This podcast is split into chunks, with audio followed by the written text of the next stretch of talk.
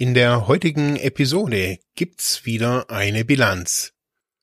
Diesmal geht's um Matthias, der seinen Weg von dem Konsum von chemischen Drogen hin zur Ludwigsmühle sehr authentisch beschreibt. Wie immer gelesen von Bezugstherapeutin Christiane Gatzke.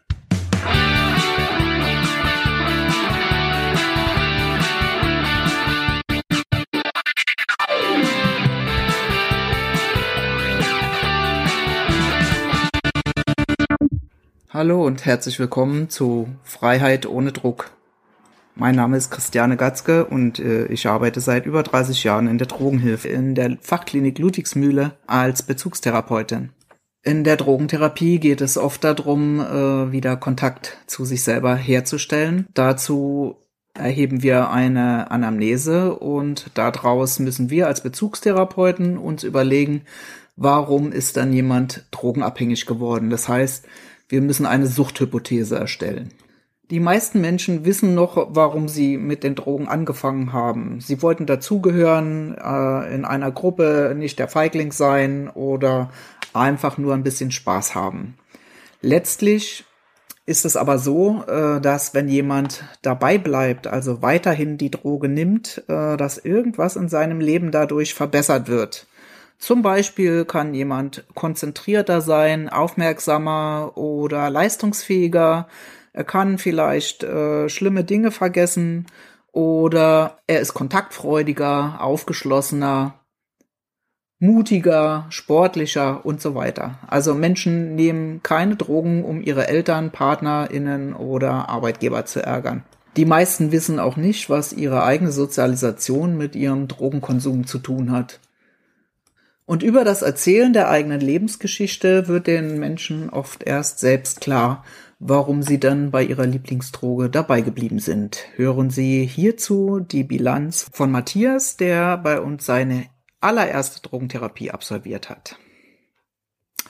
Nachdem ich im Juli letzten Jahres wieder zurück nach Deutschland gezogen bin, wusste ich nicht, wo ich wohnen soll. So habe ich ständig bei irgendwelchen ehemaligen Kollegen gehaust Leider waren die alle auf Drogen, mittlerweile sogar schlimmer, als ich es in Erinnerung hatte.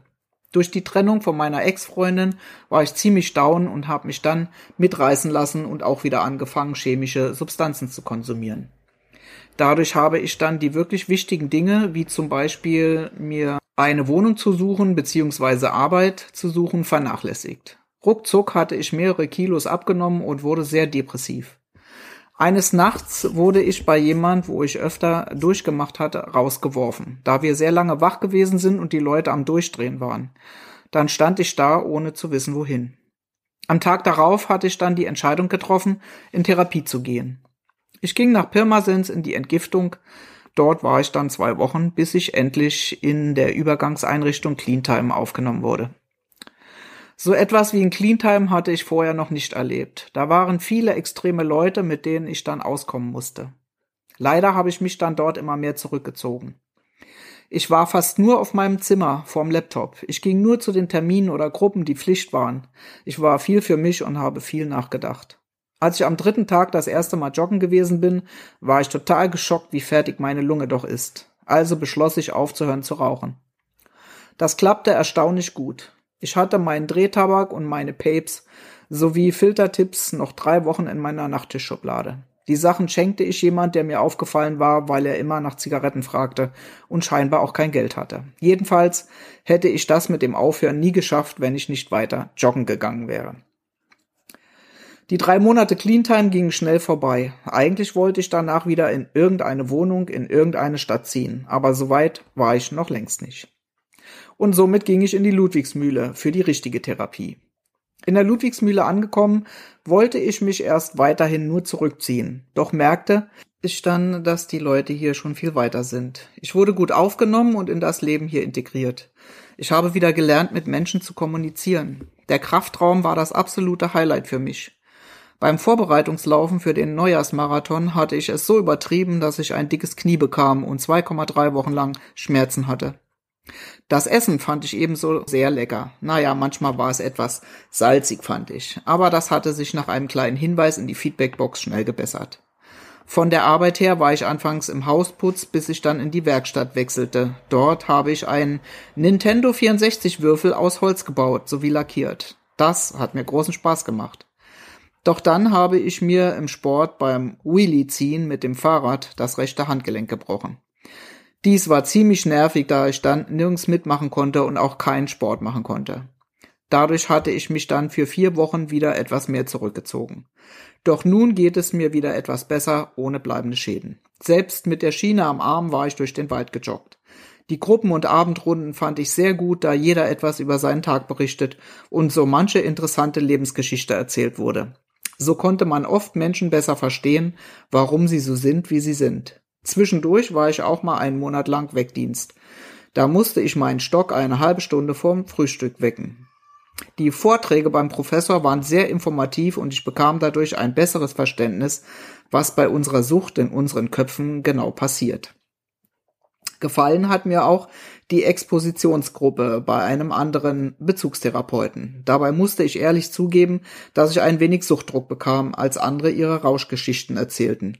Ich fand es interessant, sich in die Situation zu versetzen, Suchtdruck auszulösen, sich aber danach wieder zu beruhigen und letztlich nichts genommen zu haben.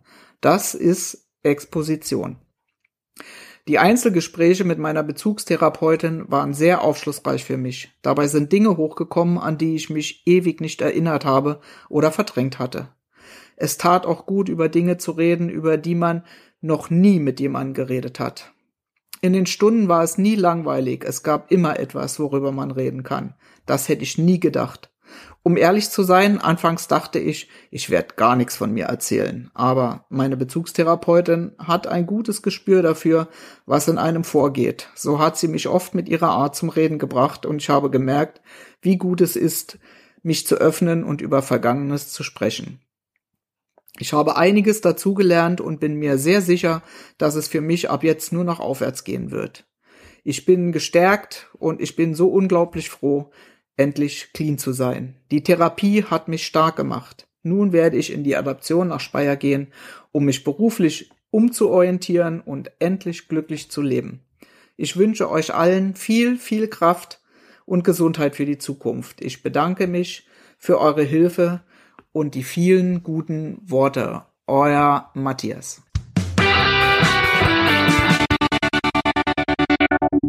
Ja, danke natürlich Matthias und danke auch Christiane für das tolle Vorlesen. Wenn euch die Episode gefallen hat, bewertet uns doch gerne auf Apple Podcast oder auf Google Podcast oder kommentiert die Episode gerne auf Social Media. Die letzten Wochen äh, ist ja wirklich viel äh, passiert in den, in den Kommentarspalten, so auch zu unserer letzten Episode der ersten Bilanz. Wir würden uns freuen, wenn ja ihr weiter so aktiv dabei seid und uns direkt Nachrichten schreibt, E-Mails, entweder auf Freiheit ohne Druck oder auf dem Facebook-Kanal oder natürlich über Instagram. Bis zum nächsten Mal.